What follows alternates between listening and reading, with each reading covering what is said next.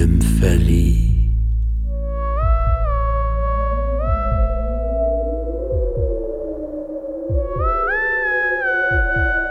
Goa, wir kommen. Von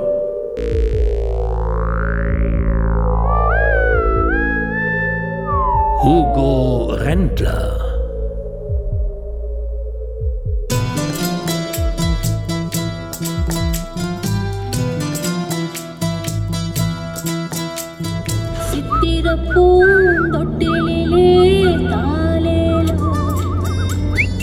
Während Bernie Sutter aus Sentimentalität in die Seitenstraße einbog, um seinen Wagen vor dem Dritte Weltladen zu parken, schob seine Mirta zu Hause zur Feier des Tages die Gans in die Röhre, klappte die Elektroherdtür zu und machte sich daran, den Tisch zu decken. Kathmandu, wir kommen. Sutter schaltete derweil sein Handy aus, gab dieses in das Handschuhfach und machte sich zu Fuß auf den Weg Richtung Schlachthof. Die gute alte Smith und Wesson hatte er in der rechten Jackenseite stecken, den Schalldämpfer in der linken. Ziel der Kühlraum. Ja, ja, ja, ja. Im Verwaltungsgebäude der Schlachthof AG brannte noch Licht. Gut, gut, gut. Dann machen wir das so, sagte Abteilungsleiter Kapp. Er legte den Hörer auf und verließ sein Büro, ohne sich nochmal umzudrehen. Auf dem Weg zum Kühlhaus stoppte er, fasste in die Seitentasche seines blendend weißen Arbeitskittels und erinnerte sich, er hatte sein Handy ausgeschaltet in der Büroschublade liegen. Gut, gut, gut, gut. 30 entschiedene Schritte weiter stand er vor der großen Kühlraumtür und öffnete diese um dann in den riesigen Raum, in dem 842 Rinderhälften baumelten, einzutreten. Einen Moment zögerte Kapp. Dann zog er die schwere Tür hinter sich zu. Und dann umgab ihn nur noch Stille. Kapp zog eine Tablettenpackung aus der Kittelseitentasche, vernahm ein Zischen und spürte auch schon einen stechenden Schmerz im rechten Oberbauch. Er tastete nach der Stelle. Sie war feucht. Ich hoffe, Sie finden es nicht unhöflich, wenn ich mich setze. Leicht irritiert schaute Sutter hinter der stocksteifen Rinderhälfte hervor. Jetzt kommen Sie schon. Meinen Sie mich? Jetzt zeigte sich der Berufskiller.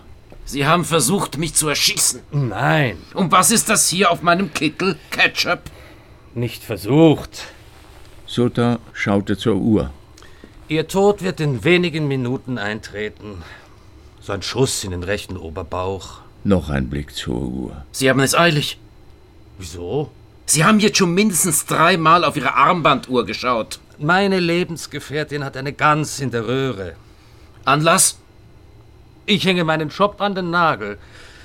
Eigentlich war letzte Woche schon Schluss. Aber dann hat man mich bekniet, diesen einen Auftrag noch. So im Vorübergehen quasi. Praktisch. Vor dem Abendessen. Ach so, ja. Abteilungsleiter Kapp, das Opfer, blieb erstaunlich ruhig. Ja, schon auch schwierig. Ihr Beruf? Ich bin Seiteneinsteiger. Ein bisschen muss man es aber auch im Blut haben. Sutter sah sich wieder zu Hause in der gemütlichen Wohnküche vor seiner Mirta stehen. Bernie, jetzt bleib doch hier. Immer Arbeit, Arbeit. Was ist mit der Liebe? Diesen einen kleinen Auftrag noch. Mein Stern. Und, und dann. Dann? Dann hatte er ihr noch mal kurz vorgeschwärmt von Bali, Nepal, Goa. Nach Goa will ich auf jeden Fall mit dir. Und Indien insgesamt natürlich. Die Orte mit Bhagwan, all die Plätze, an denen er damals als Sanyasin gewesen war. Weiß Ihre Lebensgefährtin, mit was Sie Ihren Lebensunterhalt verdienen? Nein, nicht wirklich. Wer hat Ihnen den Auftrag erteilt? Schweigepflicht. Und wie viel? Die Summe würde Sie kränken. Wie sind Sie auf den Kühlraum hier gekommen? Man gab mir die Information, dass Sie immer hier noch nach dem Rechten sehen, bevor Sie Ihren Heimweg antreten. Ja, das stimmt. Mit flacher Hand drückte Abteilungsleiter Kapp auf die Einschussstelle. Als gelernter Metzger wusste er, was so eine Wunde in der Leber bedeutete. Das meiste Blut lief ja in den Bauchraum. Die ekelhaften Tabletten brauchte er nicht mehr. Wovor es mir wirklich grauste? Man ist so allein beim Suizid. Suizid? Deswegen die Tabletten. Wenn Sie welche wollen? Danke, ich hab's eher mit der Homöopathie. Wegen den Nebenwirkungen, verstehe. Innerlich verbluten ist sehr angenehm. Man wird müde, sehr, sehr müde. Ich bin so froh, dass ich nicht alleine sterben muss. Wie? Nicht allein. Na, Sie sind ja da.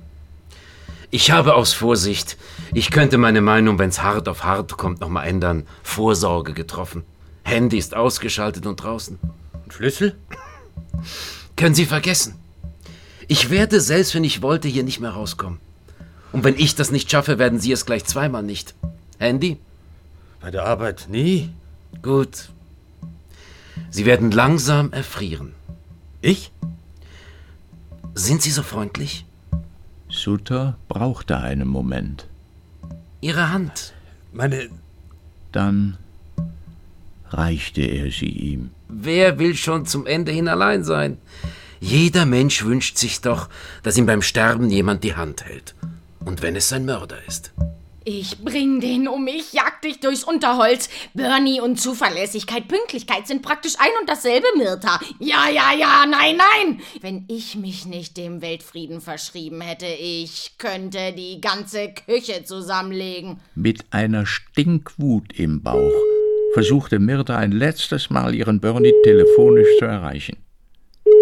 Sie sind verbunden mit der Mailbox von Bernhard Sutter.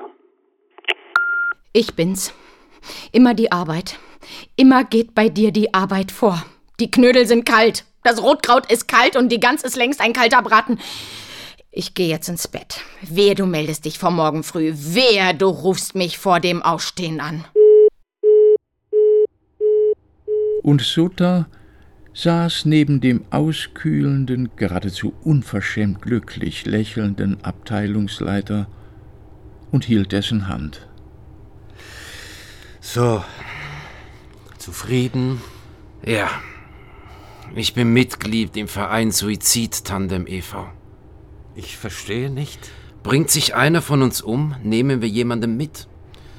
Zum Beispiel einen miesen Auftragskiller, der bereit ist, auf jemand anderen für so wenig Geld zu schießen. Sie haben mir den Auftrag erteilt? Sagen wir, der Verein.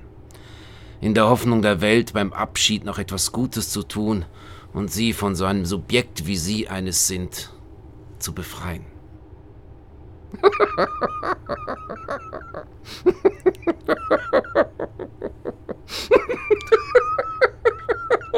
Sutter saß bei seinem Opfer, das ein Mörder war.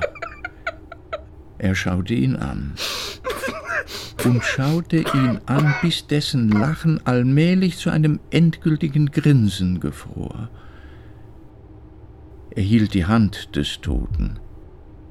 Wenig später, als Sutter selbst auszukühlen begann, war ihm, als hielte der Tote grinsend die seine. Sie hörten das Schreckmümpfeli. Goa, wir kommen. Von